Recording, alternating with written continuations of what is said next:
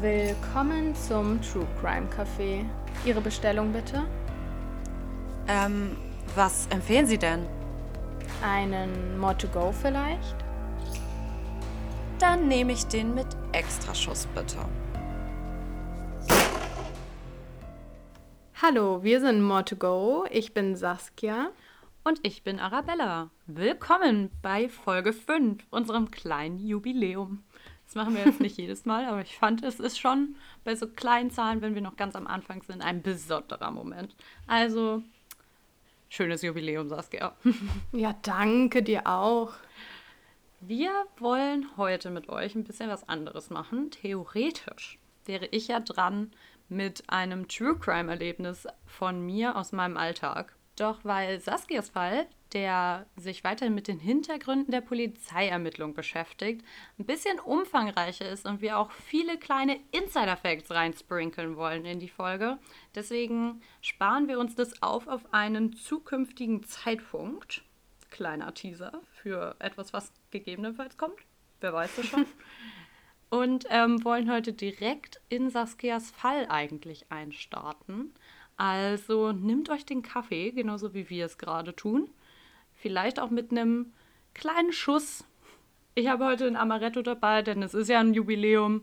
Und ansonsten würde ich sagen, starten wir direkt durch. Ich kenne diesen Fall schon etwas länger, denn ich bin da zufällig mal, weil ich ja nicht sowieso ständig auf YouTube abhänge, auf diesen Fall gekommen. Denn wenn man einmal True Crime auf YouTube eingibt, dann wirst du auch nie wieder irgendwie davon loskommen.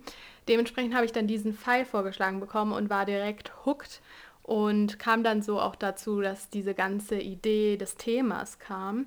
Genau, und jetzt darf ich ihn endlich vorstellen und los geht es.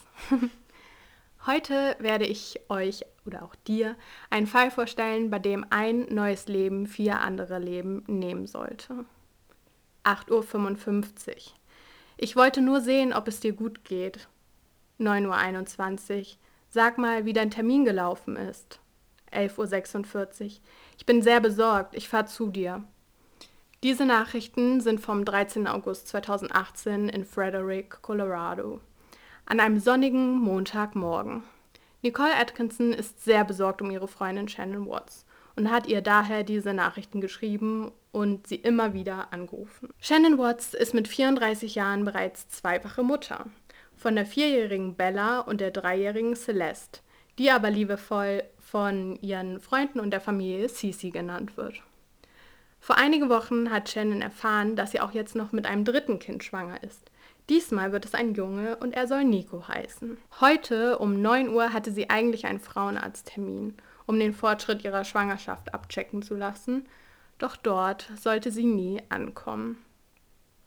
Nachdem Shannon also weder erreichbar war, noch bei ihrem Arzttermin auftauchte, machte sich ihre Freundin Nicole mit ihrem Sohn Ben auf den Weg, um zu schauen, was da überhaupt los ist. Möglicherweise ist sie ja einfach in Ohnmacht gefallen, sowas passiert ja schon öfter mal in der frühen Schwangerschaft. Und Nicole hat zum Glück auch einen Code zum Haus, da sie häufiger den Kleinfamilienhund Dieter sittet. Doch als sie dann ankommt und den Code eintippen will, ist die Kette vor der Tür. Wie so oft, denn Cici ist eine wirklich kleine Ausbrecherin. Als Nicole also selbst nach Klopfen und Rufen kein Lebenszeichen von Shannon oder den beiden Mädchen bekommt, setzt sie einen Notruf ab. Kurze Zeit später trifft dann also die Polizei ein. Nicole erklärt, dass Shannon eine Kollegin und Freundin ist und die beiden übers Wochenende auf einer Geschäftsreise in Arizona waren. Um zwei Uhr nachts setzt sie Shannon dann zu Hause ab und seitdem erreicht sie ihre Freundin einfach nicht mehr. Und jetzt habe ich mal eine kleine Frage an dich, Arabella. Ich bin wach. Und zwar, ab wann glaubst du, würdest du dir Sorgen machen, wenn ich nicht erreichbar wäre? Das ist so die eine Frage. Und dann frage ich mich noch, findest du ihre Reaktion jetzt von dem, was du gehört hast, gerechtfertigt? Weil theoretisch ist sie ja erst ein paar Stunden nicht erreichbar. Also würdest du dir da schon total Sorgen machen? Ich finde es ein bisschen schwierig zu beurteilen, weil ich ja nicht weiß, wie deren Beziehung zueinander ist. Also bei dir würde ich mir wahrscheinlich, was so Nachrichten angeht, wenn ich in Gießen bin und du in Hamburg, Sorgen machen, wenn ich dir morgen schreibe und du abends immer noch nicht geantwortet hast. Mhm. Einfach, weil wir ja sonst so im konstanten Kontakt eigentlich sind und selbst wenn du keine Zeit hast, dann sagst du mir, dass du keine Zeit hast und dann antwortest du später. So, wenn du im Urlaub bist, dann ist es nochmal eine andere Sache, weil dann macht ja jeder irgendwie so ein bisschen Social Detox so. Dann würde ich mir ja ganz hm. lange keine Sorgen machen, glaube ich. nach, nach drei Wochen würdest du vielleicht nochmal nachfragen. Aber wenn ich dann in Hamburg bin, dann würde ich mir also auch auf jeden Fall schon innerhalb des ersten Tages Sorgen machen. Soweit, dass ich die Polizei kontaktiere. Nach 24 Stunden, maybe. Hm. Also kommt ja. immer drauf an, ich hätte ja auch noch die Möglichkeit, andere Leute aus deinem Umfeld zu kontaktieren. Das würde ich natürlich zuerst machen. Aber ich würde mich schon informieren, was da los ist. Sagen wir so. Ja, auf jeden Fall. Ich, ich habe nämlich dann in dem Moment, wo ich das so gelesen habe, auch gedacht, ja gut, also was macht man und ab wann macht man was und so. Aber wie du schon sagst, ähm, in dem Moment weiß man ja, ob das für die Person ungewöhnlich ist, dass sie nicht da ist. Und vor allem, wenn ein Arzttermin ähm, nicht wahrgenommen wird oder so, ist das ja, finde ich, schon ein Warnzeichen eigentlich. Ähm, aber ja, bei dir würde ich mir tatsächlich erst nach ein paar Tagen Sorgen machen. aber nicht, weil ich mich nicht für dich interessiere, sondern halt, weil du ähm, manchmal einfach so busy bist, ja. dass da halt ähm, du nicht so viel am Handy bist. Aber dann würde ich mir sehr große Sorgen machen. dann brennt ähm, die Hütte. genau, dann, geht, dann kommt Telefonterror. Okay, wollen wir mal weitermachen. Und zwar, während der ganzen Reise soll die bald dreifache Mama auch irgendwie sehr verändert gewesen sein. Sonst ist sie normalerweise immer am Lachen, ist super offen und hat eine total herzliche Art. Aber bei dieser Geschäftsreise war sie total verschlossen und irgendwie auch nachdenklich und hat auch die ganze Zeit nichts gegessen. Und die Kinder waren, während die Mama auf der Reise waren, bei ihrem Papa Chris Watts alleine mit ihm zu Hause. Und Chris und Shannon waren nun bereits acht Jahre zusammen. Nachdem Shannons vorherige Beziehung eine absolute Katastrophe war und sie dann kurze Zeit später nach der letzten Trennung auch noch eine Diagnose zur Autoimmunerkrankung Lupus bekam, war bei ihr erstmal alles durcheinander. Sie machte sich gerade erstmal gar keine Sorgen um eine neue Beziehung. Sie hatte jetzt erstmal genug mit sich selber zu kämpfen und nach dieser schlechten Botschaft war es ihr überhaupt nicht nach irgendwelchen neuen Bekanntschaften. Doch wie es das Schicksal manchmal so will, bekam sie eine kleine Freundschaftsanfrage auf Facebook von niemand anderem als Chris. Sie schrieben also viel hin und her, aber so richtig darauf einlassen wollte sich Shannon eigentlich nicht. Doch es kam, wie es kommen musste. Sie verliebten sich nach einer Weile. Als sie dann auch noch einen gemeinsamen Urlaub in Colorado verbrachten, verliebten sie sich auch in die Gegend und zogen dann kurze Zeit später dorthin. Einige Jahre später heirateten sie dann auch und bekamen, wie ich gerade schon erzählt habe, Bella und Cici. Aber jetzt wollen wir wieder zurück zu dem Tag, wo diese traumhafte Geschichte, die ich gerade aufgebaut habe, eine unerwartete Wendung nahm. Die Polizei war jetzt nun angekommen, nachdem Nicole sie gerufen hatte, und klopfte und rief, wie es auch Nicole schon tat, um irgendwie Shannon auf, Shannons Aufmerksamkeit zu bekommen, insofern sie zu Hause ist. Doch nichts geschah. Die Polizei klopfte nun und rief auch, wie Nicole es schon tat, immer wieder nach Shannon, um irgendwie ihre Aufmerksamkeit zu bekommen, doch nichts geschah. Frage zu der ja. Kette an der Tür. Mhm. Und zwar war das ja eigentlich einer deiner ersten Sätze, dass die Kette halt vor der Tür war und dass Nicole deswegen nicht reinkommen konnte, weil Cici ja so eine kleine Ausbrecherin war, oder nicht? Genau, ja. Ähm, aber diese Kette kann man doch nur von innen vorschieben, oder? Also war es doch eigentlich klar, dass jemand drinnen sein muss. Die Frage ist halt nur, in welchem Zustand. Genau, also das würde man eigentlich vermuten. Es war ja auch die Vermutung, dass ihr es vielleicht gesundheitlich einfach gerade nicht so gut geht. Ähm, aber da komme ich gleich auch nochmal drauf zu sprechen, wie man doch rauskommt, ohne die Kette zu öffnen. Okay. Auch der Nachbar Nate, der durch diese auffälligen Rufe irgendwie auf diese Situation aufmerksam wurde, sagte, er hätte Shannon heute den ganzen Tag nicht gesehen. Aber da es keine klaren Beweise dafür gab, dass das jetzt eine total alarmierende Situation war, konnte die Polizei nicht einfach in das Haus eindringen. Sie mussten also warten, dass Chris, also der Ehemann, am Ort des Geschehens sozusagen eintraf. Er wusste auch bereits über die Situation Bescheid. Kurze Zeit später traf er dann noch ein Und das Erste, was er tat, war in die Garage zu gehen, wo das Auto von Shannon dann auch noch stand. Und durch die Garage konnte er dann also ins Haus gehen und diesen Riegel lösen. So konnte er dann also auch die Polizei und Nicole reinlassen. Also da hast du deine Antwort. Er hat es auch durch die Garage gelöst dann. Also Chris ließ dann also den Polizisten und Nicole in das Haus hinein und alle zusammen durchsuchten dann das Haus aber niemand war dort. Dem Polizisten fiel relativ schnell aber auf, dass im Schlafzimmer das Bettzeug abgezogen war und ein Spannbettlaken fehlte. Chris hingegen fiel auf, dass die Kuscheldecken seiner kleinen Mädchen fehlten und die gehen sonst wirklich nirgends ohne diese Decken hin. Außerdem findet er Shannons ausgeschaltetes Handy, mit dem sie normalerweise von zu Hause arbeitete. Also sie hat so irgendwelche Gesundheitsprodukte Social Media mäßig vertrieben. Und wenig später hat er dann auch noch ihren Ehering auf dem Nachttisch gefunden. Auch ihre Medikamente waren noch zu Hause, also gegen diese Autoimmunerkrankung. Die waren in ihrer Handtasche und die lässt sie normalerweise auch nie zu Hause. Und für alle steht jetzt natürlich die Frage im Raum, was da bloß passiert ist, wo sind die? Doch tatsächlich gibt es zwei Personen in diesem Raum, die mehr wissen, als in diesem Moment zugeben wollen. Denn der Polizist beginnt langsam, Chris zu verdächtigen. Irgendwie verhält er sich komisch. Ihm fallen viele Dinge auf, zum Beispiel, dass Chris sich total negativ während dieser Hausdurchsuchung verhält statt wie man es normalerweise machen würde, total emotional Vorschläge und Theorien durchzugehen, wo seine Frau und seine Kinder sein könnten, ist er da gar nicht mit dabei und ich muss jetzt mal so aus, aus eigener Erfahrung da reden, wenn ich irgendwas nicht weiß und es herausfinden will, bin ich die Erste, die dir zehn Theorien mit Argumentation liefert, warum es so gewesen sein kann. Und Arabella lacht schon, weil sie weiß, dass ich so bin und sie ist, glaube ich, kein Stück besser. Nee, da sind die True Crime-Liebhaber. Genau, ich wollte gerade sagen, das qualifiziert uns auch für das, was wir hier gerade machen, weil wir eine Theorie nach der anderen raushauen. Und so soll es eigentlich auch sein. Also wenn man mal so schaut, wie sich Menschen in solchen Situationen verhalten, dann ist es meistens so, und so hat sich zum Beispiel auch Nicole, also die Freundin, verhalten, dass da wirklich eine Theorie nach der anderen kommt, was passiert sein könnte. Man will ja sozusagen zur Aufklärung beitragen. Ja, und vielleicht möchte man sich auch selber beruhigen und denken, ja, bestimmt ist nur das und das passiert. Ja, ja, genau, auf jeden Fall. Aber was Chris macht, ist, wenn überhaupt, zu erklären, warum die Ideen der anderen sehr unwahrscheinlich sind. Also als Vater solltest du doch wirklich komplett Angst um deine Kinder und deine Frau in so einem Moment haben und dich wirklich an jedem Fünkchen Hoffnung ranhängen, was mit denen passiert sein könnte.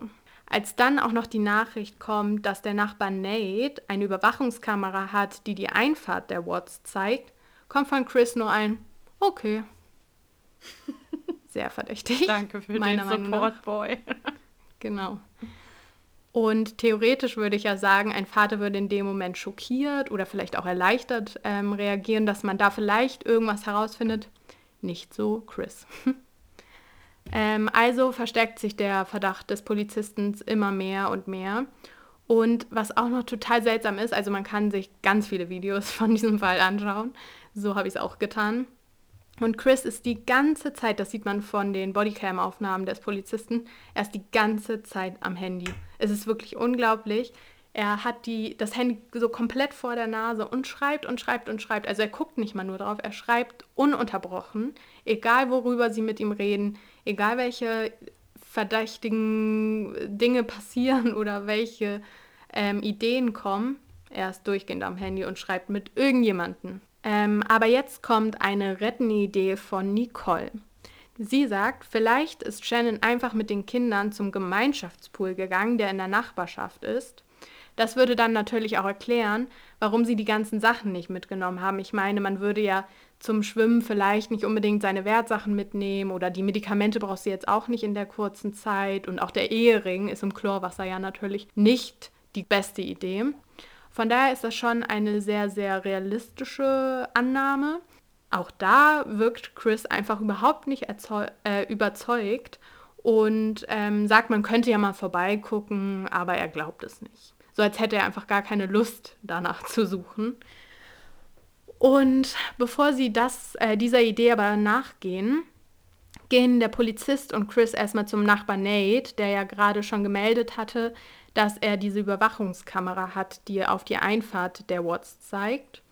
Und ab jetzt wird es tatsächlich sehr, sehr strange. Wie gesagt, erst durchgehend am Handy und selbst als sie dieses Überwachungsvideo, was ja gerade so der Anker überhaupt ist, dass man was herausfindet, selbst in dem Moment ist er noch an sein Handy gefesselt, also auch als das Video dann anfängt. Irgendwann schafft es aber dann doch mal hochzugucken und statt irgendwie auf die auffälligen Bewegungen zu schauen und zu gucken, ob man irgendwas sieht, verteidigt er sich eher die ganze Zeit, weil man sieht natürlich am Anfang des Videos auch, dass er zur Arbeit fährt. Also er ist zwischen fünf und sechs ganz normal, wie er es immer macht, zur Arbeit gefahren. Und er verteidigt sich, weil er an dem Morgen vor der Garage geparkt hat und nicht wie sonst in der Garage. Also er hat die sozusagen das Auto vorgefahren, hat seiner Aussage nach dann seine, sein Werkzeug eingeladen, was er für den Tag brauchte, und ist dann weitergefahren. Und das macht er normalerweise wohl nicht so.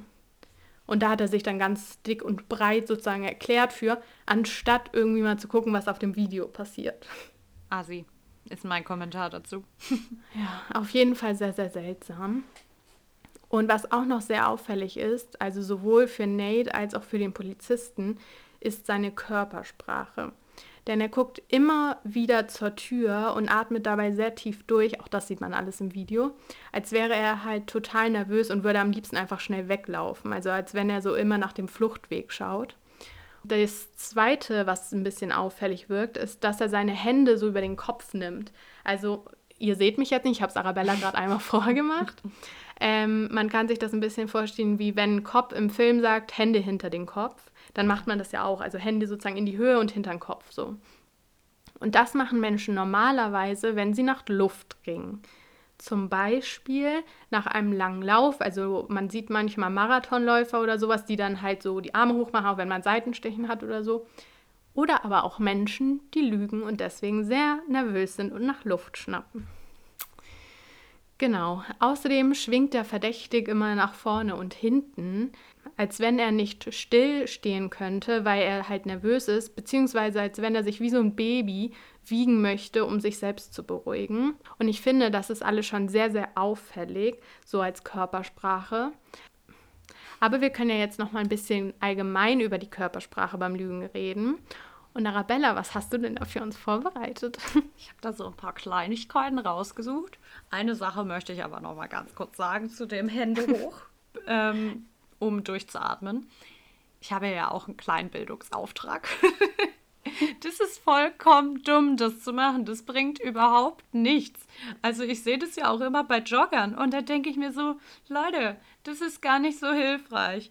Es ist viel, viel besser, Jetzt kommt nämlich der Tipp hier, mhm. wenn man Atemprobleme hat, seine Hände zu nehmen und die auf seinen Oberschenkel aufzustützen und sich so leicht nach vorne zu beugen, am besten im Sitzen, weil dadurch mhm. aktiviert man die Atemhilfsmuskulatur und man kann tiefer ein- und ausatmen. Das ist viel, viel schlauer, als wenn man da irgendwie wild die Arme hochreißt. Und jetzt kommen wir zur Körpersprache. Okay, ich finde das sehr interessant. Das wird mir beim nächsten Mal joggen helfen, weil da brauche ich schon immer nach fünf Minuten ein Atemzelt. Aber ähm, das wird, denke ich mal, auch beim nächsten Mord, wenn jemand nervös ist, auch dem helfen. Also vielen Dank dafür. Ja, gerne doch, gerne doch. Falls jemand Atemprobleme hat, ich hoffe, ich konnte helfen. Gut. Zur Körpersprache habe ich erstmal eine richtig interessante Sache, die ich gefunden habe. Und zwar kennen wir ja alle wahrscheinlich aus unserer Kindheit das Märchen Pinocchio. Und Pinocchio kriegt, wenn er lügt, eine lange Nase. Das ist im wirklichen Leben jetzt nicht so. Leider. Genau, der Pinocchio-Effekt ist etwas ähnliches. Und zwar beschäftigt er sich ähm, mit der Temperatur bzw. dem Temperaturunterschied zwischen Stirn und Nase beim Lügen. Innerhalb einer Studie hat man durch eine Thermographie, also dass so die Temperatur in der Kopfregion angezeigt wird, die Temperaturunterschiede vor allem der Stirn und der Nase betrachtet und hat dabei festgestellt, dass die Nase beim Lügen weniger durchblutet wird und die Stirn wiederum stärker durchblutet wird. Das liegt daran, dass, also wenn wir jetzt davon ausgehen, dass man nervös wird beim Lügen und Stress empfindet, dass dann der Sympathikus aktiviert wird. Also das ist Teil des vegetativen Nervensystems und das ist so unser Teil des Körpers, der für Fight or Flight zuständig ist. Also sich zu entscheiden, zu kämpfen oder zu flüchten in Stresssituationen. Und mhm. eine Sache, die dadurch passiert, ist, dass Stresshormone ausgeschüttet werden und zum anderen werden die Gefäße eng gestellt in den Extremitäten.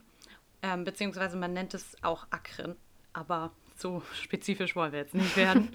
Auf jeden Fall wird deswegen die Nase weniger durchblutet, weil eine Vasokonstriktion stattfindet, also die Gefäße werden eng gestellt. Mhm. Aber wiederum strengt man sich ja ein bisschen mehr an und der Kopf, also das Gehirn, ist ja sehr, sehr wichtig für den Menschen. Und wenn man lügt und nachdenkt und dann halt zusammen mit der Gefäßengstellung der anderen Körperteile, ist es so, dass die halt im Vergleich dann stärker durchblutet werden. Und deswegen kann man diesen Unterschied messen, wenn Leute ähm, lügen. Das funktioniert aber nur halt, wenn man auch wirklich Stress empfindet, während man lügt. Es gibt allerdings, und da werden wir, denke ich, auch noch viel diese Folge drüber reden, halt einfach Leute, die sehr manipulativ sind oder auch einfach krankhaft lügen oder eine Persönlichkeitsstörung haben und deswegen einfach kein schlechtes Gewissen haben, während sie lügen. Und dann funktioniert es natürlich nicht. Aber ich fand das Phänomen sehr interessant. Hm. Wollte es euch hier nicht vorenthalten. Wo man allerdings ähm, wirklich darauf achten kann, ist bei der Körpersprache vor allem die Pupillenbewegung und die Mikromimik nennen Experten das. Also zum Beispiel, dass wenn man lügt und man merkt, das Gegenüber glaubt dir, dann ist es oft so, dass so minimal man ein Schmunzeln erahnen kann bei dem anderen gegenüber. Also so ein ganz, ganz minimales Lächeln. Das sieht man nur, wenn man quasi darauf geschult ist und weiß, worauf man achten muss. Aber das ist trotzdem etwas, was man oft beobachten kann. Und bei den Pupillenbewegungen ist es vor allem im Unterschied halt zu dem Normal. Also das ist bei all diesen Sachen so, was Lügen antrifft. Man achtet halt auf, auf Abweichungen von der Norm. Wenn die Leute sich unwohl fühlen und keinen Blickkontakt mehr aufbauen wollen, zum Beispiel, wenn sie lügen, dann gucken sie halt irgendwie in der Ecke oder gucken nach oben. Solche Sachen sind sehr, sehr auffällig. Deswegen ist es auch gerade in der Vernehmung später wichtig, erstmal mit ein bisschen Smalltalk anzufangen. Das haben wir ja letzte Woche auch schon gehört, dass bei Jennifer dann ganz, ganz viel erstmal über ihre Vergangenheit geredet wurde, einfach um zu merken, wie die Person halt ist, wenn sie ganz normal redet, um dann diese Abweichungen festzustellen. Dann kann es auch noch sein, dass Leute, wenn sie irgendwie jetzt auch wieder auf die Nervosität, also all diese Sachen basieren halt darauf, dass man sich unwohl fühlt, wenn man lügt, dass sie dann anfangen, so Beruhigungsgesten zu machen. Das heißt, die Leute spielen da mit ihren Fingern oder jetzt, wenn es weibliche Personen sind, auch oft mit den Haaren. Oder wenn man einen Stift zur Verfügung hat, dann spielt man viel mit dem Stift rum. Man macht irgendwelche Atemübungen und versucht halt bewusst tief einzuatmen solche Sachen sind halt extrem auffällig und auf das kann man auch achten bei seinem Gegenüber. Man könnte auch darauf gucken, ob sich die Person abwendet, also so, ob sie sich unwohl fühlt. In dem Fall jetzt bei Chris würde ich einfach mal behaupten, dass seine Art von Abwenden halt der Handykontakt war. Aber es kann auch sowas sein wie halt einfach ein bisschen sich zurücklehnen, um so körperliche Distanz zu schaffen. Als könntet ihr es gerade sehen, habe ich mich gerade zurückgelehnt. Oder sich auch so ein bisschen leicht wegdrehen, so seitlich eher hinsetzen, einfach so ein bisschen diese Abwehrhaltung zu demonstrieren.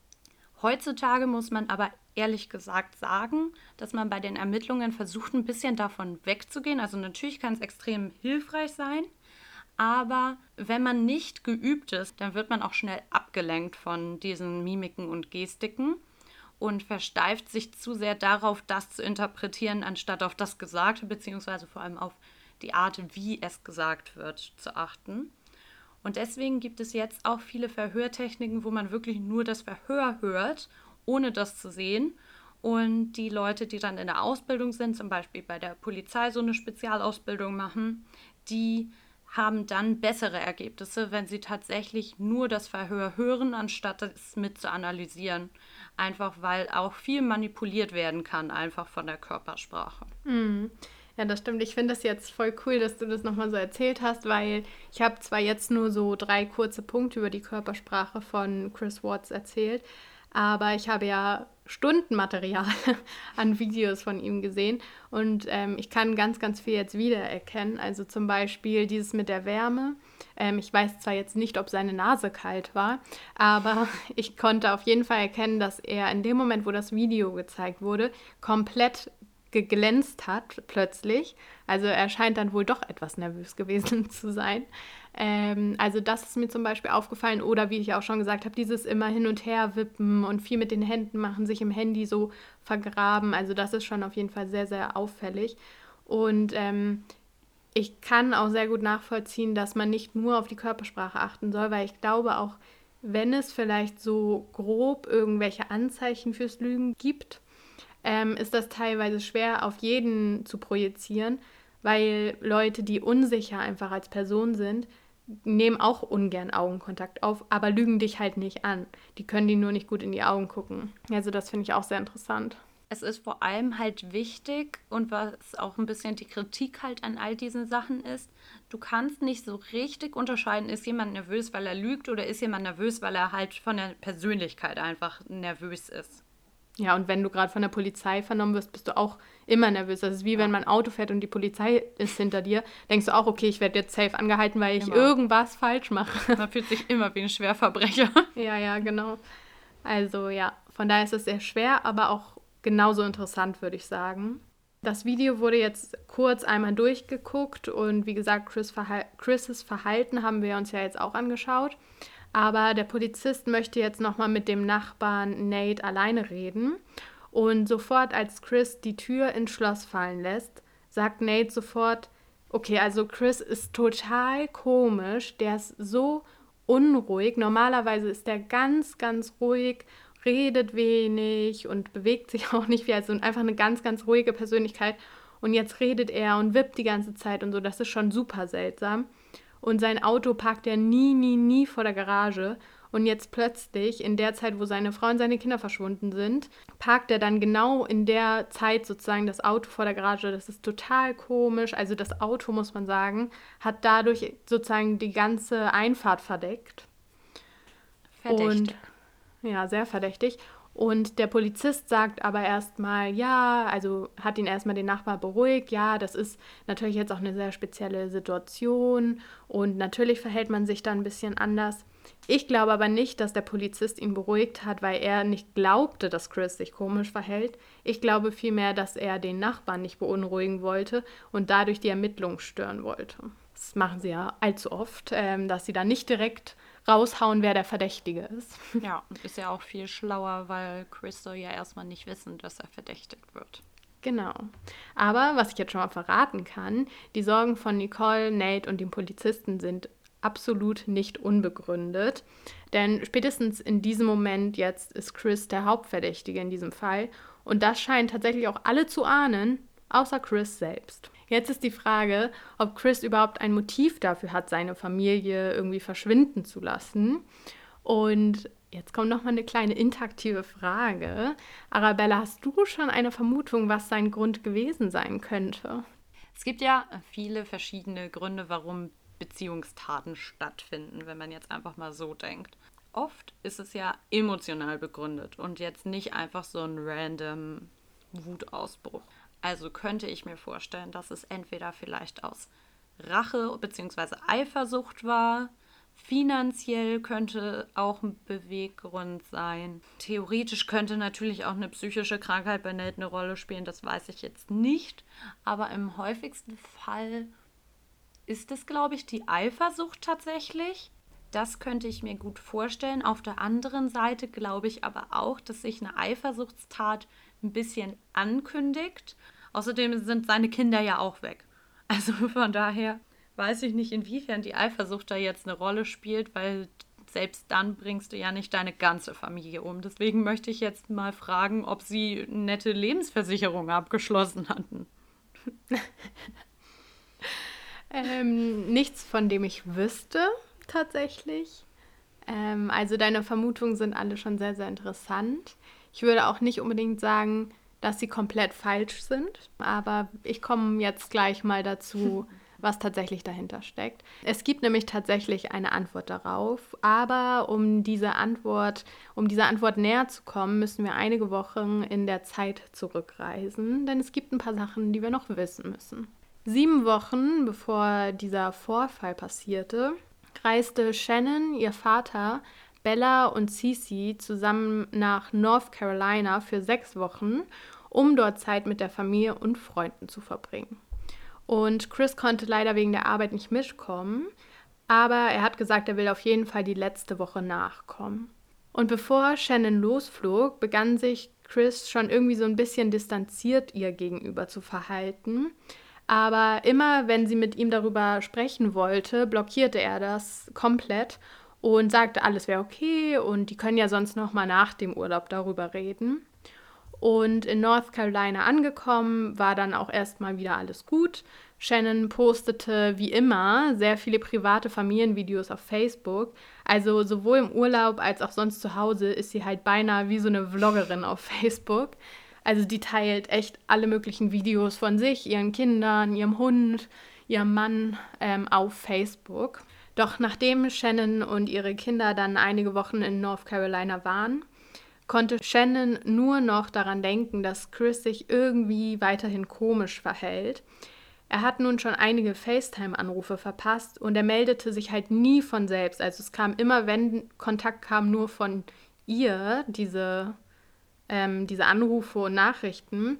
Und er wollte halt nicht mal, es schien, als wollte er nicht mal seine Kinder sehen, sonst hätte er sich ja gemeldet. Und er redete sich aber dann immer wieder aus, wenn sie es angesprochen hat, dass er irgendwie gerade trainieren war, dass gerade viel bei der Arbeit los ist und so weiter und so fort. Shannon wurde das dann irgendwie alles zu viel und sie fing dann immer mehr an, mit ihrer Freundin darüber zu schreiben und ihr alles Mögliche zu erzählen. Es war halt irgendwie alles total komisch. So, jetzt befinden wir uns in der Woche, in der Chris dann nach North Carolina nachkam. Und die Mädchen freuten sich natürlich riesig, ihren Papa endlich zu sehen. Und auch Shannon freute sich, denn Chris hatte versprochen, dass jetzt alles wieder wird wie vorher und alles wieder gut wird. Aber er sollte nichts von diesen Versprechungen einhalten. Es gab keine Küsse und keine anderen Zärtlichkeiten. Und obwohl Shannon ihm wirklich genug Zeichen gab, dass sie ihm näher kommen möchte, ging Chris überhaupt nicht darauf ein. Shannon vermutete jetzt schon länger, dass Chris wohl eine Affäre hatte. Sie konnte sich einfach überhaupt nicht anders erklären, warum er sich in den letzten Wochen sonst so komisch verhalten solle. Und ähm, wie ich gerade schon erwähnt habe, hat Shannon dann immer, immer wieder mit ihrer Freundin geschrieben und die Nachrichten gingen nur noch hin und her. Und in diesen Nachrichten hat sie dann noch sehr viele intime Details gedroppt. Man sieht diese ganzen Nachrichten auch zum Beispiel bei der Netflix-Dokumentation darüber. Und in dem Moment dachte ich nur so, wenn aus irgendeinem unerkenntlichen Grund mal eine Doku über uns gedreht werden sollte, dann um Gottes Willen soll auf keinen Fall irgendein Chat von uns ans Tage Tageslicht kommen, weil das wäre fatal. Ja, habt es nicht gesehen, aber während Saskia angefangen hat, das zu sagen, haben sich meine Augen geweitet. Denn äh, das darf nicht ans Tageslicht. Was wir uns über die Jahre, wir haben WhatsApp eigentlich seit Beginn von WhatsApp und schreiben seitdem ja. täglich miteinander. Da gibt es so viele Sachen darf niemals passieren. ich denke mal, irgendjemand hat all unsere WhatsApp-Nachrichten so, weil wir überwacht werden. Aber solange das nicht in der Doku auf Netflix veröffentlicht wird, ist das, glaube ich, ich würde das nicht freigeben, Saskia. Das wäre ja auch mein Ruf, der da in Dreck gezogen wird. Ein Glück. Aber es braucht jetzt auch niemand versuchen, unsere WhatsApp-Nachrichten herauszufinden, weil es ist eigentlich nichts Schlimmes. Es ist nur seltsam. Besonders. Okay, wollen wir mal weitermachen und nicht mehr über unsere WhatsApp-Nachrichten reden. Die vergessen wir jetzt ganz schnell wieder. Also, wie man sieht, lief alles nicht so rosig, wie es vielleicht auf den ganzen Facebook-Videos der Familie schien. Und wie ich schon gerade gesagt habe, habe ich mir ganz viele von diesen Videos angeschaut und mit dem Wissen, dass diese kleine Mädchen und ihre Mama jetzt tot sind, ist es einfach so traurig, vor allem wenn man den Verdacht glaubt, dass es Chris war. Ein Video zum Beispiel zeigt, wie Bella, also die größere der beiden Mädchen, singt. Mein Papa ist ein Held, er hilft mir stark zu sein. Papa, Papa, ich hab dich lieb. Und das tut einem, finde ich, richtig im Herzen weh, wenn man bedenkt, dass das vielleicht tatsächlich Chris war. Ja. Ich habe ähm, auf meinem Handy jetzt eine Sprachnachricht von dem Ausschnitt gemacht.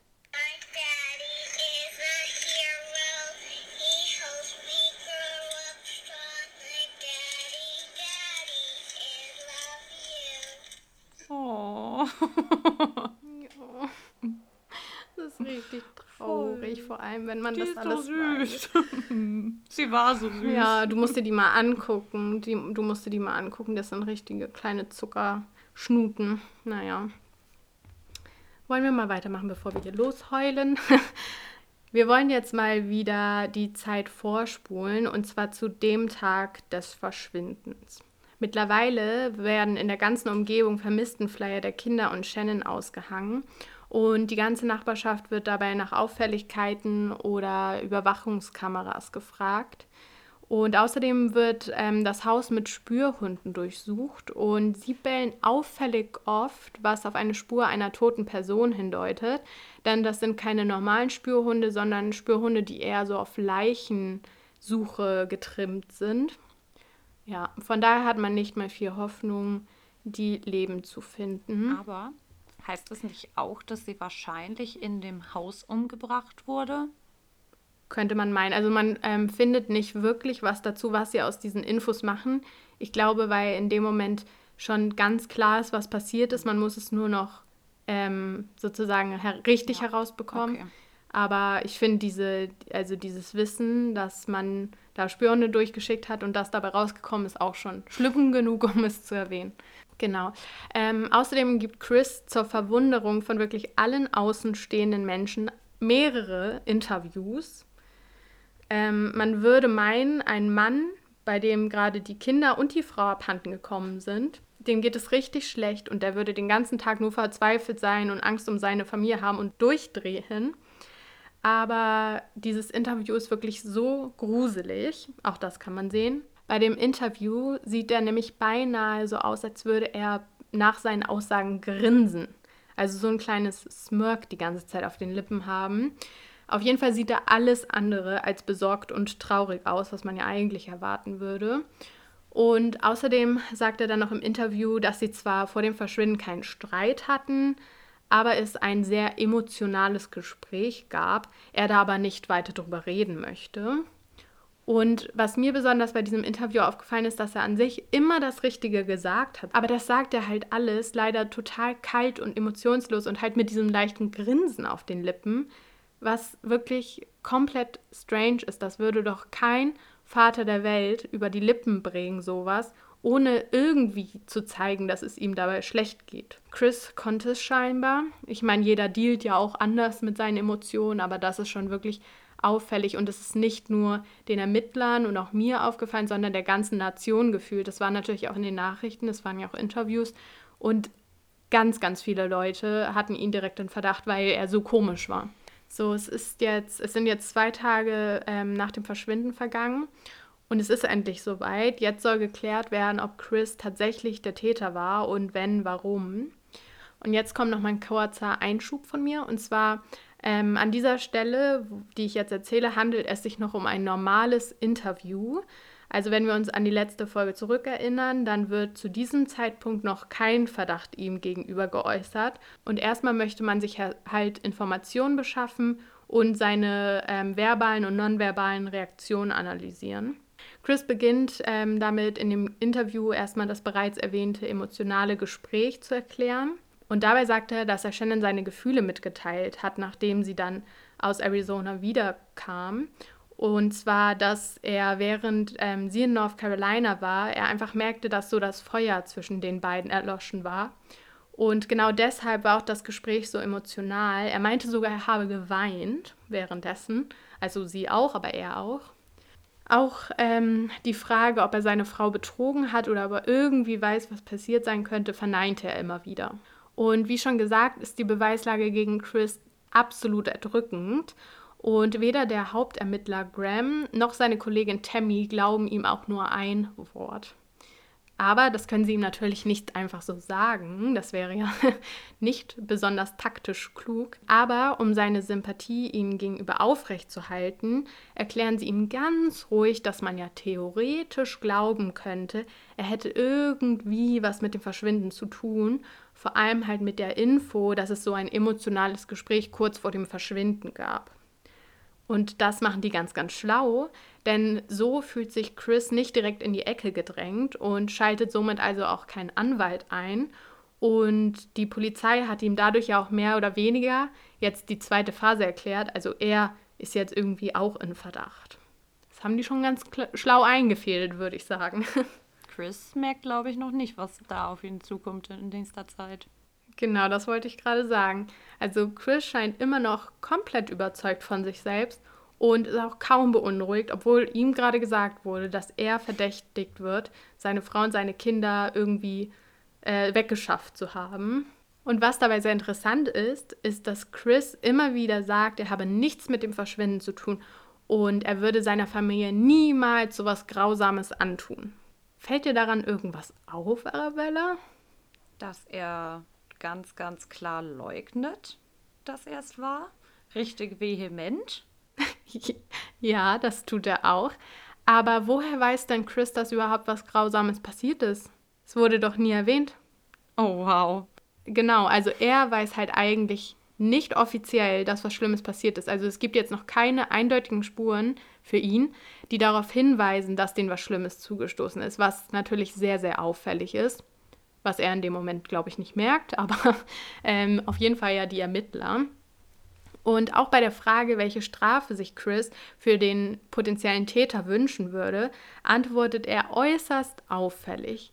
Denn er sagt ganz monoton, dass ja theoretisch eine lebenslange Haft angemessen wäre und beginnt dann aber erstmal mit dem Polizisten darüber zu reden, ob es in Colorado überhaupt die Todesstrafe geben würde. Also die sind da ganz diplomatisch am Überlegen, wie gerade das Rechtssystem in Colorado abläuft. Eigentlich, also wenn ich jetzt mal kurz auf meine Reaktion eingehen würde, wie ich da wäre, würde ich so rufen, hallo, meine schwangere Frau und meine zwei kleinen Kinder sind weg und ich würde wie so eine Furie ausrasten und sagen, holt den Idioten und äh, gibt ihm die gerechte Strafe und mir ist scheiße, äh, mir ist total egal, was mit dem passieren würde. Hauptsache, der kommt hinter Gitter.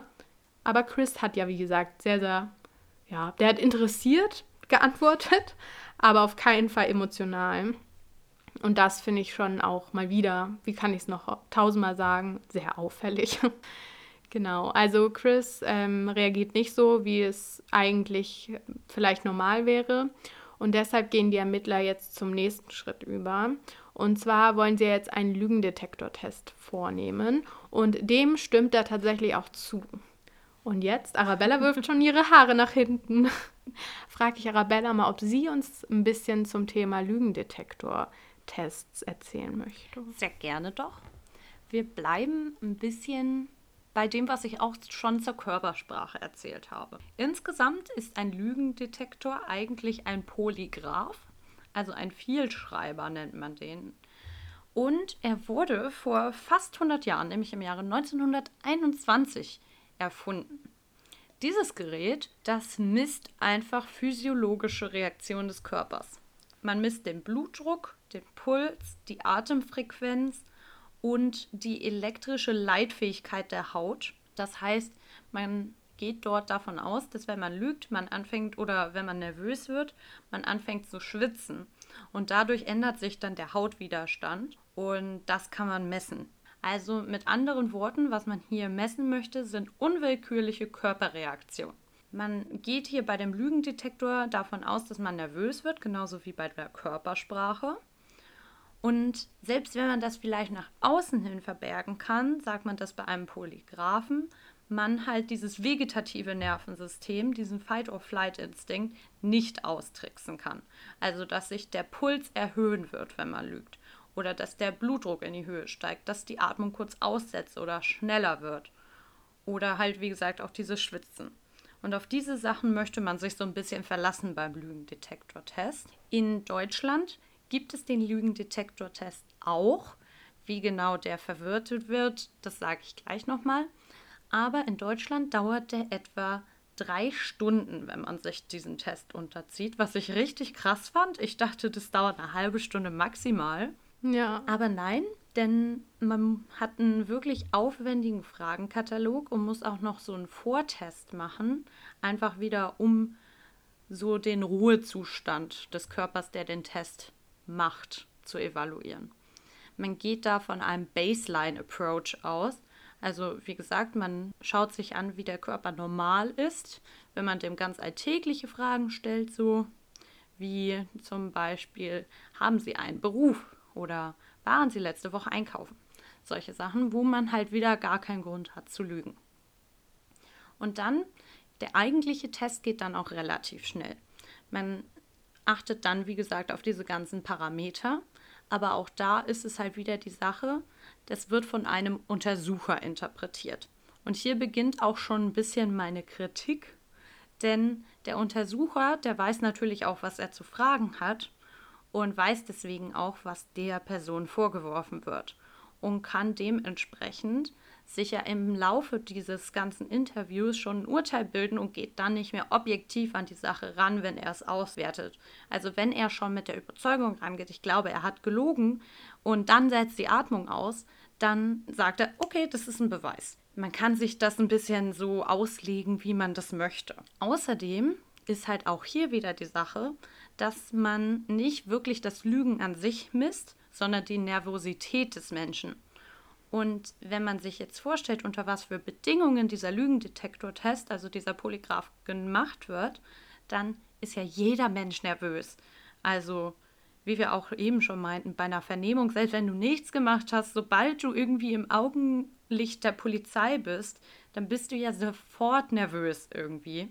Man kann aber, wenn man jetzt sozusagen das andere Pendant dazu ist, also man ist extrem selbstbewusst und ist sich sicher in dem, was man tut, dann kann man diesen Test auch austricksen. Es gibt dann auch so bei YouTube ganz, ganz viele Videos, wie man den Lügendetektor-Test umgehen kann, indem man sich irgendwie auf die Zunge beißt oder währenddessen sich kneift oder so. Solche Sachen sagt man da, dass man irgendwie halt diesen Test umgehen kann, dass er trotzdem negativ ausfällt. Krass, okay. Außerdem zeigen Studien, dass es keinen eindeutigen Zusammenhang zwischen dem Lügen und dem vegetativen Nervensystem gibt. Und diese Studien, die gibt es schon seit den 90er Jahren. Also seit den 90er Jahren ist das eigentlich schon bekannt. Und schon seit noch viel mehr Jahrzehnten ist dieser Lügendetektor-Test ein bisschen kritisch gesehen, einfach weil Leute insgesamt halt nervös sind. Also zum Beispiel zeigte auch eine Studie aus dem Jahr 1994, dass die Untersucher nur die Lügen von ungefähr jeder achten Person entlarven konnten. Jede achte Person ist, finde ich, eine ziemlich schlechte Quote, wenn das Ganze dann vom Polizisten ja. oder auch vom Gericht ähm, verwendet werden soll. Auf jeden Fall. Und deswegen wurde 1998 zumindest vom deutschen Bundesgerichtshof beschlossen, dass man Lügendetektoren nicht als Beweismittel verwenden darf. Also man darf sie durchführen, aber sie dürfen halt nicht für die Urteilsbildung herangezogen werden. In Sachsen wird das auch heute noch angewandt. In den letzten sieben Jahren wurden ca. 16 Lügendetektortests für das Gericht verwendet. Da ging es dann oft um Sorgerechtsstreite. Zum Beispiel, weil die Mutter dem Vater vorwurf, ihr Kind missbraucht zu haben und das Kind noch zu klein war und deswegen nicht als Zeuge vernommen werden konnte. Aber auch da ist wieder so ein bisschen die Sache. Dann gab es wieder jemand, der das untersucht hat. Und sowohl beim Vater als auch der Mutter kam raus, dass sie lügt. Okay, ja. Es ist einfach nicht wirklich eindeutig und gerade bei so Sorgerechtsfällen denke ich mir, da dürfen doch eigentlich keine Fehler unterlaufen, so. Wenn dann vielleicht das Kind bei jemandem, der offensichtlich einen schlechten Einfluss auf das Kind hat, bleibt. Also ich finde, da sollte man halt den Schlussstrich ziehen. In den USA, wo wir uns ja jetzt in deinem Fall befinden, habe ich auch noch mal ein bisschen recherchiert. Es wird vor allem genutzt, um Angst zu verbreiten auch mal wieder. Also man sagt ja, wir machen jetzt einen Lügendetektor-Test und der Zeuge dann, wenn er schuldig ist, denkt, was ist, wenn er funktioniert? Und wenn man diese mhm. Angst hat, dass dann Leute eher dazu tendieren, auch ohne den Test halt ein Geständnis abzulegen. Also wenn man sich eh schon was vorzuwerfen hat. Eigentlich ist auch in Amerika jedenfalls im Großteil der Staaten es nicht erlaubt, diesen Lügendetektortest als Beweismittel zu verwenden. Aber ich sage jetzt eigentlich, denn in ganzen 23 Staaten ist es erlaubt. In einigen davon allerdings nur, wenn beide Parteien zustimmen. Also wenn sowohl die Verteidigung als auch der Staatsanwalt da zustimmen. Was ja nicht besonders schlau wäre, wenn Nee. du schuldig bist, das zuzulassen. Da hast du vollkommen recht. Insgesamt ist es ja eigentlich widerlegt, dieses Verfahren. Und es wird auch nur noch relativ selten, jedenfalls in Deutschland, verwendet und in den USA, wie ich halt schon meinte, nicht wirklich als Beweismittel, auch wenn das auch vorkommt, aber es wird schon viel verwendet von der Polizei vor allem, um auf diese Art und Weise halt an das Geständnis zu kommen. Ja, also das äh, bestätigt sich jetzt auch auf jeden Fall bei mir in meinem Fall. Ähm, und zwar beginnt dann Tammy, also die Ermittlerin, den Lügendetektortest und Chris soll nochmal von ganz vorne alles im Detail erzählen. Und er erzählt, ähm, dass sie am Morgen noch über den Hausverkauf geredet haben und wie die Trennung ablaufen soll. Nachdem Shannon und Chris dann auch dieses Gespräch der Trennung hatten, wollte ähm, Shannon wieder wissen, ob er dann vielleicht eine Affäre hatte. Doch auch dort versprach Chris hoch und heilig, ähm, dass alles an ihm alleine lag und es kein, keine Affäre gab. Und Tammy, also die Ermittlerin, weist ihn jetzt nochmal darauf hin, dass wenn er irgendwas mit dem Verschwinden zu tun hat, ein Lügendetektortest eine wirklich dumme Wahl wäre. So hat sie es auch gesagt. Und was auch sehr auffällig ist und was perfekt dazu passt, was du erzählt hast, ist, dass sie ihn unterschwellig wirklich Druck macht, weil sie sagt zum Beispiel solche Sachen wie, noch ist nur eine Person in diesem Raum, die die Wahrheit weiß. In fünf Minuten werden es zwei sein und ich werde den Beamten dann erzählen, was hierbei rauskam. Oder jemand, der lügt, sollte besser nicht auf diesem Stuhl sitzen. Also man merkt schon, die macht gut Druck. Und Chris wollte aber trotzdem diesen Test machen und stimmte weiterhin zu. Das zeigt nochmal, wie überzeugt er von sich selbst und seinen offensichtlichen Lügen war. Bei der Befragung kommen dann zum Beispiel solche Fragen. Sind Sie bei einem geliebten Menschen schon handgreiflich geworden? Wissen Sie, wo Shannon ist? Haben Sie das Verschwinden von ihr physisch verursacht? Lügen Sie über das letzte Mal, wo Sie Shannon sahen? Also all solche Fragen. Und nachdem der Test dann beendet wurde, ist erstmal eine kurze Pause und dann kommt die Ermittlerin in ähm, den Vernehmungsraum wieder, wo Graham und Chris halt schon wieder sitzen. Und sie sagt, dass Chris eindeutig in dem Test gelogen hat und ihn somit nicht bestanden hat. Und sie möchte jetzt endlich wissen, was wirklich passiert ist. Aber Chris ist wirklich nicht zu knacken. Er beteuert immer wieder seine Unschuld, obwohl es ja ihrer Aussage nach jetzt handfeste Beweise gibt, dass er gelogen hat. Doch was Chris dazu auch noch nicht weiß, ist, dass die Ermittler nicht nur den Lügentest auf ihrer Seite haben, sondern auch mittlerweile eindeutige Hinweise, dass Chris der Täter auf jeden Fall ist. Denn zum Beispiel haben sie das Bettlaken gefunden und sie haben auch Chris Route mit dem Truck ausgewertet und auch die ist sehr, sehr auffällig, worauf ich gleich noch komme. Aber Chris wird jetzt langsam in seinen Aussagen auch immer unsicherer und er gibt jetzt aber nicht das zu, worauf wir wahrscheinlich alle hoffen, sondern er gibt einfach nur zu, dass die vermutete Affäre tatsächlich wahr ist. Die Frau, mit der er Shannon die letzten Monate betrogen hat, hieß Nicole bzw. Nikki Kessinger und war eine Arbeitskollegin. Und der Beamte versichert ihnen nun, dass sie das schon die ganze Zeit wussten und das auch das war, was sie hören wollten. Ähm, aber sie wollten es halt nochmal persönlich von ihm wissen. Und tatsächlich wussten die Beamten das auch die ganze Zeit, weil Chris hat weil er einfach so selbstbewusst war, sein Handy auch zur Untersuchung freigegeben. Und da ist ja ganz klar, dass die Chatnachrichten eindeutig zeigen, dass er eine Affäre lange hatte. Er ist so dumm. Ja, es ist, was soll ich dazu sagen? Also gut für, für die Gerechtigkeit, aber Ja. dumm. ja, tatsächlich. Und dass er nicht merkt, dass er dumm ist, das macht mich am wütendsten. Naja, Tammy äh, wirft dann ein, dass er bis jetzt wirklich sehr, sehr emotionslos war und noch keine einzige Träne verdrückt hat. Und sie fragt, ob vielleicht Shannon das Problem war und dass sie ihren Kindern vielleicht irgendwas angetan hat und er dann dementsprechend handeln musste. Damit gibt sie ihm eine moralisch vertretbare Alternative, um ein Teilgeständnis rauszulocken. Und genau das haben wir doch letztes Mal besprochen. Also es spiegelt sich immer wieder da. Auch das ähnelt sehr klar der Read-Methode. Doch tatsächlich streitet Chris diese Version zum momentanen Zeitpunkt immer noch ab. Und es wird in der Phase der Befragung wirklich immer, immer klarer, dass Chris wirklich glaubt, dass man von seiner Unschuld überzeugt ist und dass man seine ganzen Ausreden einfach annimmt. Und als Beobachter dieser Befragung und wahrscheinlich auch jetzt jeder, der es hört, ist es wirklich ganz klar, was die Ermittler da vorhaben. Denn sie versuchen einfach nur, ihn um den Finger zu wickeln, um die Wahrheit aus ihm herauszubekommen sie glauben ihm nicht tatsächlich, was sie da hören, ähm, auch wenn Chris das halt denkt und sie es ihnen glauben lassen wollen. Aber jetzt langsam soll die Wahrheit rauskommen. Chris darf nämlich auf eigenen Wunsch mit seinem Vater reden. Jedoch nicht wie gewünscht draußen, sondern in diesem videoüberwachten Vernehmungsraum, in dem er schon die ganze Zeit sitzt. Und der Vater kommt dann also in diesen Raum hinein und wirkt tatsächlich erstmal sehr, sehr neutral. Also dafür, dass sein Sohn dort sitzt, schon seit Stunden und dieser grausame Verdacht im Raum steht, ist er da noch sehr gelassen und fragt ganz ruhig, ob Chris ihm vielleicht irgendwas erzählen möchte. Ist natürlich jetzt auch einfach schlau, ruhig zu bleiben. Was bringt es dir, wenn du jetzt schon mit Vorwürfen da reinkommst?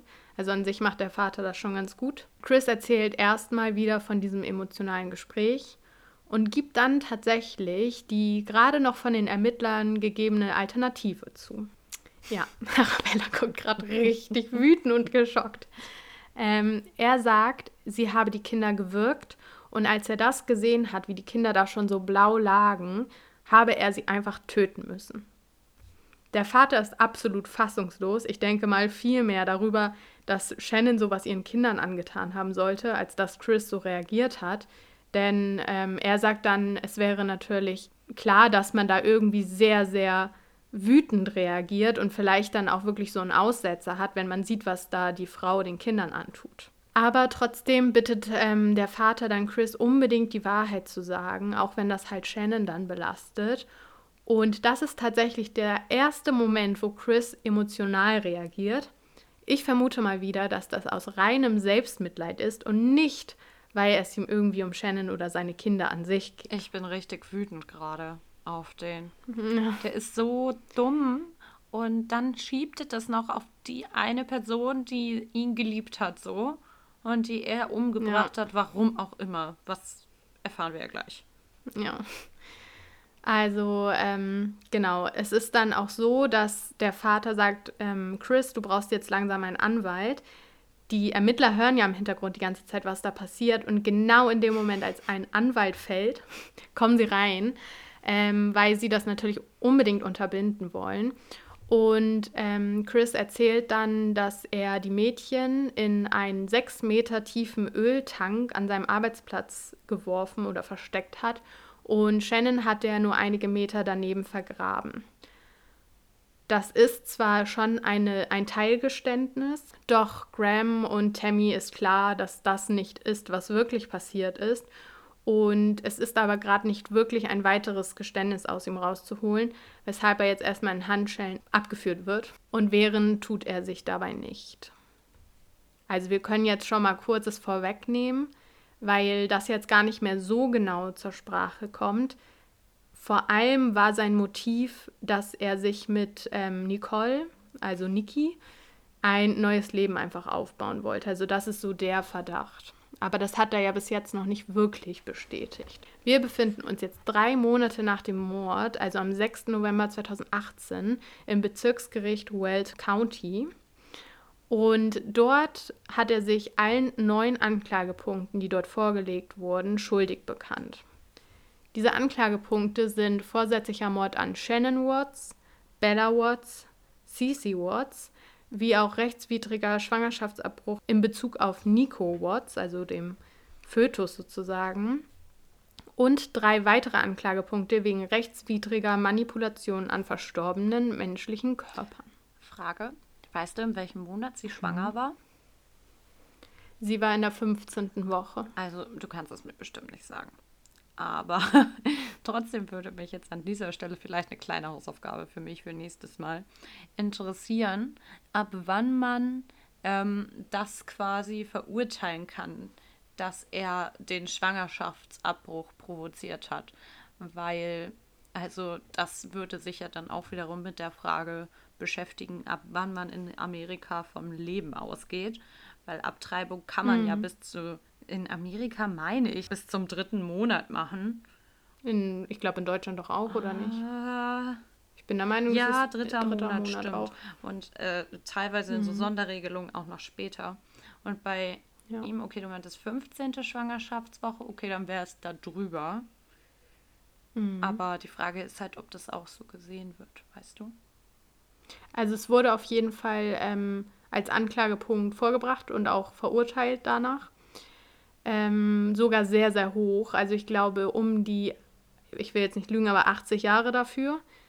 Ja.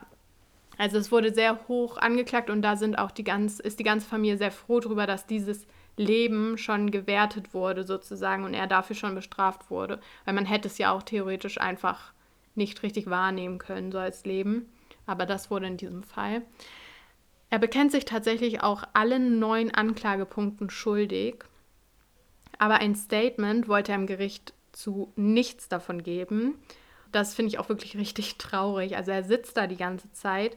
Die Eltern von ihm wirklich unter Tränen vergeben ihm die Eltern von Shannon komplett fertig und ähm, sagen, sie wollten immer nur und dachten auch immer nur, dass Chris vor die Familie sorgen würde und dachten nie, dass sowas passieren würde.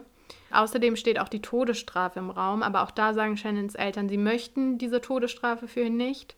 Sie möchten nicht noch ein Leben fordern, also dass noch ein Leben gefordert wird.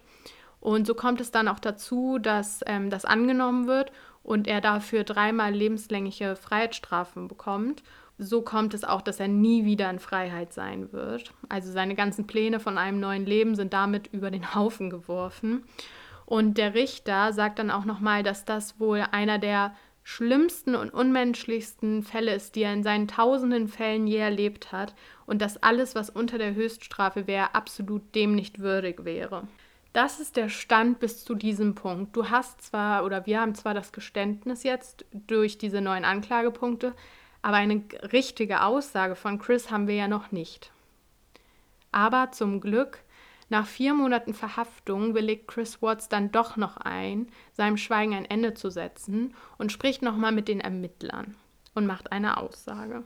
Puh, jetzt atme ich erstmal durch, weil jetzt kommt ähm, ein etwas anderes Ende. Und zwar möchte ich jetzt Chris Aussage hier sozusagen nochmal ein bisschen reproduzieren. Ich möchte das aber in der Ich-Perspektive machen. Also es ist jetzt kein 1 zu 1 Zitat von Chris Watts. Es ist vielmehr eine Zusammenfassung seiner Aussagen in meinen Worten. Und ich denke, durch diese Ich-Perspektive wird einem noch bewusster, wie schlimm diese Tat eigentlich wirklich war. Und wenn man immer nur so hört, er hat das gemacht und er hat dies gemacht, ist das eine Sache. Aber wenn man seine Gedanken jetzt sozusagen nochmal hört, die er da währenddessen gehabt haben muss, muss er ja, dann ist das noch viel, viel schlimmer. Ich spreche jetzt auch noch mal kurz eine Triggerwarnung aus, weil wie gesagt, diese Perspektive macht es wirklich noch viel, viel grausamer und um einiges realer, ähm, also realitätsnäher als irgendein Er, der es war. Shannon kam gegen zwei Uhr nach Hause und ich hatte das Gefühl, sie wusste Bescheid. Ich spürte, wie sie sich neben mich legte und sie begann mich überall anzufassen. Dann hatten wir Sex. Am nächsten Morgen musste ich ihr sagen, dass das zwischen uns nicht mehr weitergehen kann. Sie fragte, was gestern Abend los war und dass sie weiß, dass da jemand anderes ist. Sie wollte mit den Kindern abhauen und sagte, ich würde meine Kinder nie wiedersehen. Ich sagte ihr, dass ich sie nicht mehr liebe. Dann sagte sie, dass ich gehen soll. Ich konnte nicht anders. Ich legte meine Hände um ihren Hals. Mich überraschte nicht, was ich tat. Es fühlte sich an, als hätte ich diese Tat unterbewusst schon lange geplant. Sie war durch ihre Krankheit schwach und konnte sich nicht wehren. Auch Nico konnte sich nicht wehren. Bella kam mit ihrer kleinen Decke ins Zimmer und fragte, was mit Mama sei.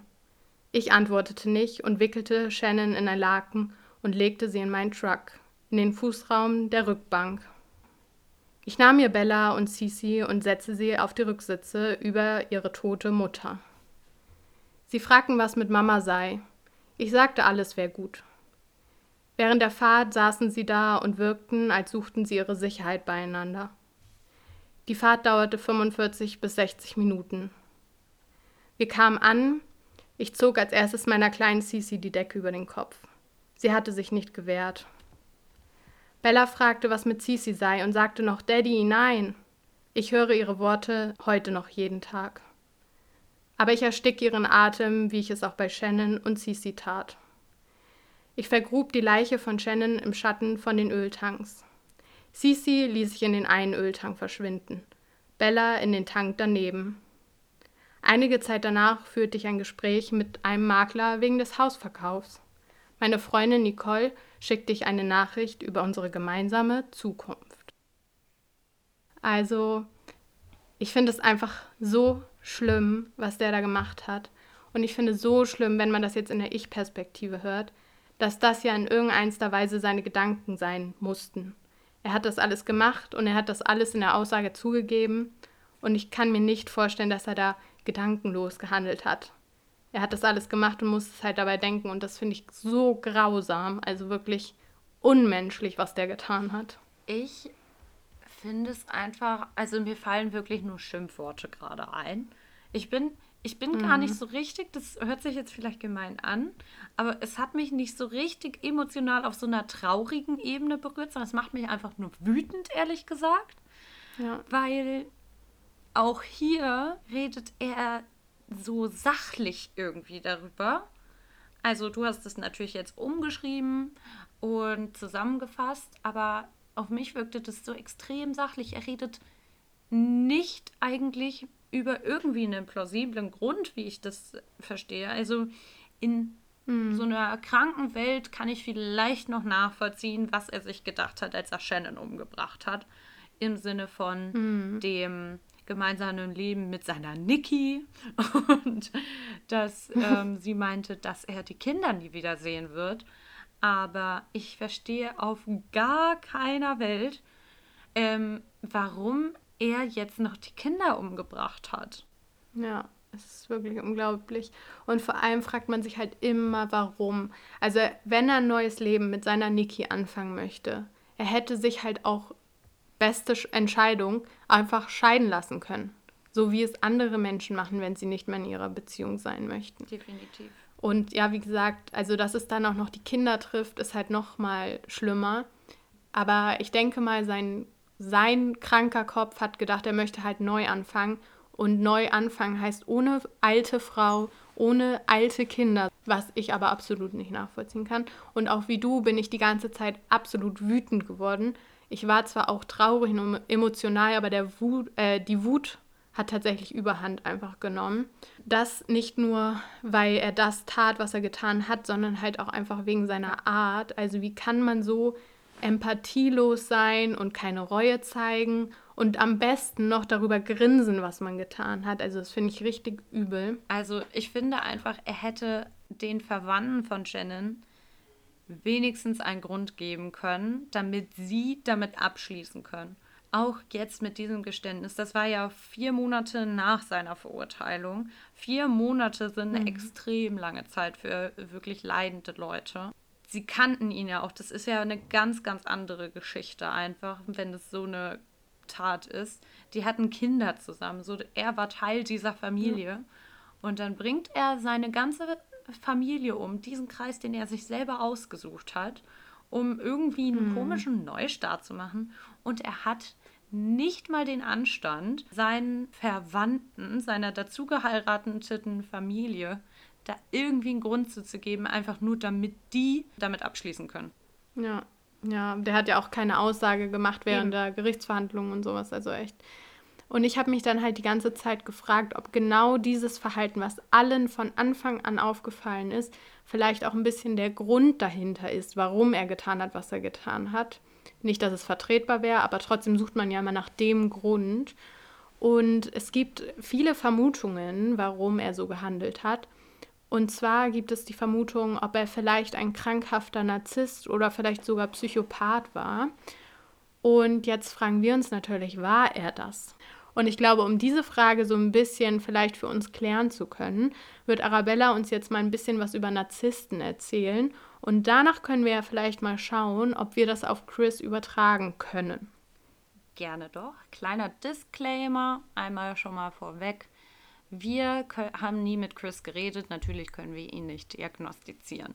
Und es ist auch nicht bestätigt, dass er ein Narzisst ist, aber es gibt natürlich trotzdem Kriterien, an denen man eine narzisstische Persönlichkeitsstörung festmachen kann. Und wir machen das jetzt im Rahmen unserer Möglichkeiten anhand der Verhöre, also den Stunden, die sich Saskia Kürsworth angeschaut hat. Aber natürlich sind wir keine Psychologen, können jetzt hier nicht endgültig den Fall lösen. Nee, leider nicht. Das wäre bestimmt ähm, cool ja. für den Podcast, aber damit können wir leider nicht. Nächste nee, nicht Folge bieten. vielleicht. Ja. Okay. Kleine Vorgeschichte. Denn ich bin großer Fan von Fun Facts. Sehr passend jetzt auch, Fun Facts. Der Narzissmus entstammt von Narzis. Und da gibt es jetzt ganz viele verschiedene Theorien, wie Nazis aus der griechischen Mythologie, das könnten jetzt auch Fake News sein, ich glaube aber aus der griechischen Mythologie, ähm, entstanden ist. Bis zu einem gewissen Punkt sind sich die einzelnen Quellen aber noch einig. Und zwar wurde Narzis oder auch Narkissos von dem Gott Artemis zur ewigen Selbstliebe verflucht. Schließlich fand Narkissos dann eine Quelle, in der er sich selber sehen konnte, also im Spiegelbild des Wassers. Und in das verliebte er sich. Und jetzt scheiden sich so ein bisschen die Geister oder die Götter. Haha. ich wusste, dass der kommt. Ich habe nur darauf gewartet.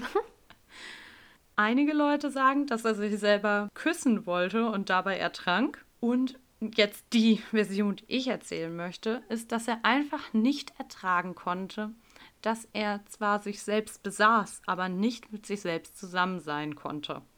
Und deswegen sollte auch er sich eines Tages erstechen mit einem Stich eines Dolches in sein Herz. Und dann trat ein Bluttropfen, also wahrscheinlich mehr als ein Bluttropfen, aber in dieser Mythologie ein Bluttropfen aus ihm heraus. Und auf dem Boden dieses Bluttropfens entstand dann eine Narzisse. Aha. Kleiner Mythologie-Exkurs.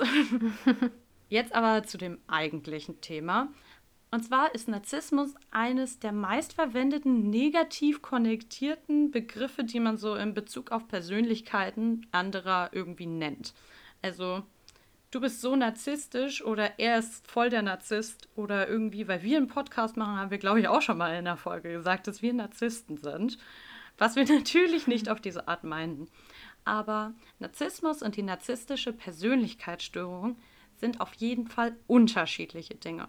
Sie haben zwar die gleichen Charaktermerkmale, aber ganz, ganz unterschiedliche Ausprägungen bei der Charaktereigenschaft, dass man ein bisschen narzisstisch veranlagt ist, dann geht man ja davon aus, dass die Leute sehr ehrgeizig sind, egoistisch, sie tendieren dazu, arrogant zu sein oder auch selbstsüchtig könnte man die Leute teilweise nennen.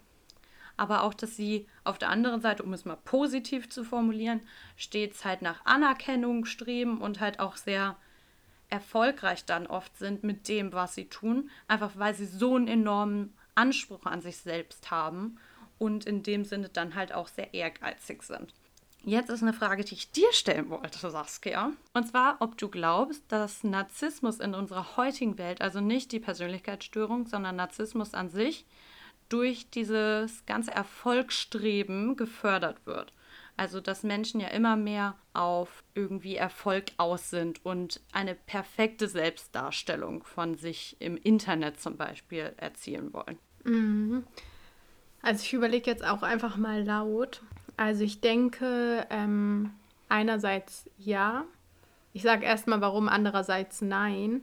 Weil ich denke, Narzissmus ist auch eine Sache, die nicht nur mit unserer heutigen Gesellschaft zu tun hat, sondern auch mit Faktoren wie der Kindheit zum Beispiel und einfach wie man als Person ist. Also man wird ja auch geboren auf irgendeine Art und Weise, wie man und das sagt ja auch schon genetisch dann sozusagen ein bisschen aus, wie man sich vielleicht verhält.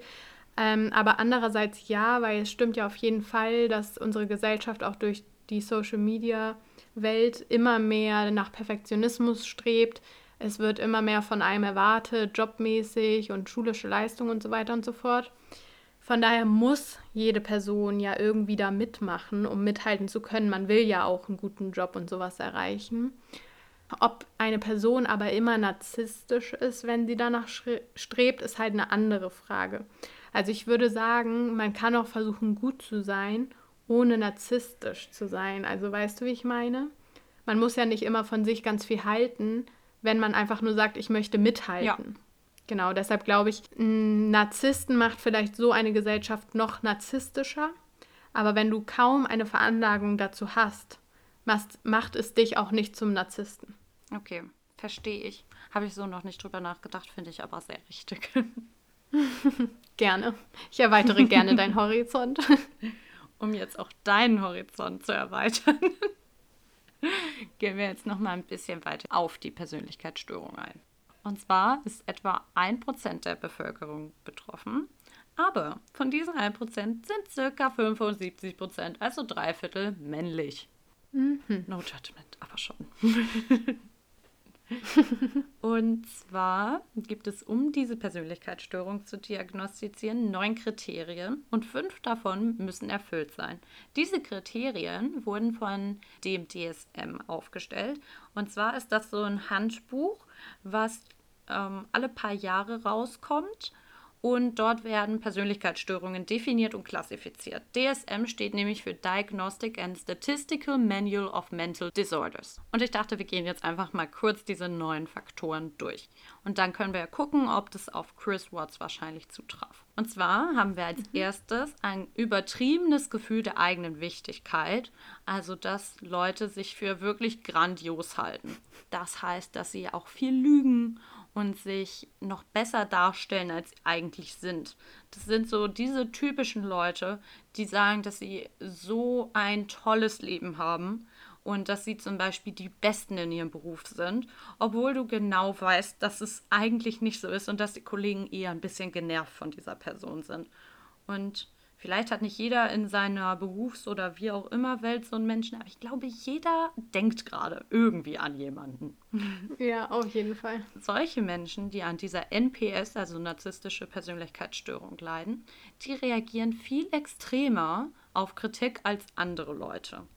Einfach weil ihnen ihr eigenes Selbstbild so wichtig ist, dass sie sich wirklich enorm angegriffen fühlen, wenn das jemand in Frage stellt. Sie haben außerdem als zweites Kriterium viele Fantasien von verschiedenen Dingen, wie grenzenlosen Erfolg. Also da ist auch wieder dieses extreme Wort, dieses Extrem ist da so wichtig. Oder auch von grenzenloser Macht oder von unendlicher Schönheit. Also solche Fantasien haben sie und sie glauben halt auch einfach, dass sie besonders einzigartig sind und fühlen sich auch nur mit Leuten verbunden, die halt irgendwie besonders sind. Zum Beispiel ganz, ganz viele irgendwie bekannte Persönlichkeiten. Also sie können sich nicht mit so einem normalen Menschen, in ihren Augen jedenfalls, identifizieren, sondern sie brauchen einfach Kontakt zu irgendwelchen Führungspersonen oder irgendwelchen Celebrities, einfach weil sie sich nur von diesen hohen Menschen verstanden fühlen. Sie erwarten auch wirklich übermäßige Bewunderung durchgehend und sind auch davon überzeugt, dass ihnen das zusteht. Sie erwarten, das ist jetzt auch wieder ein neuer Punkt, dass sie bevorzugt behandelt werden und das immer und dass immer auf sie eingegangen werden muss. Und ich glaube, spätestens jetzt merkt man schon, der Narzisst, also als Persönlichkeitsstörung, ist eine ziemlich anstrengende Person. Ja. Aber nicht nur das, sie sind auch bereit, andere auszunutzen, um eigene Ziele erreichen zu können. Wenn ich sowas höre, dann denke ich immer sofort an die Persönlichkeitsstörungen wie Psychopathie und Soziopathie, weil genau das machen die ja auch. Und das ist auch eine der mhm. Differentialdiagnosen, also eine der anderen Möglichkeiten, die man quasi in Betracht ziehen muss, wenn ein Mensch dich als hypothetischer Psychotherapeut aufsucht. Es gibt noch ein paar andere, aber diese sind so die, die auch auf jeden Fall immer berücksichtigt werden müssen. Der größte Unterschied ist allerdings, dass Psychopath, Psychopathen und Soziopathen halt nicht denken, dass sie die Besten in allem sind und diese enorme Aufmerksamkeit brauchen. Sie nutzen halt einfach andere Leute für das, was ihnen gerade so in der Welt passt. Was aber auch noch als nächster Punkt die Narzissten mit den Soziopathen und Psychopathen gemeinsam haben, aber nicht in so einem starken Ausmaß, ist, dass sie ein geringes Empathievermögen besitzen.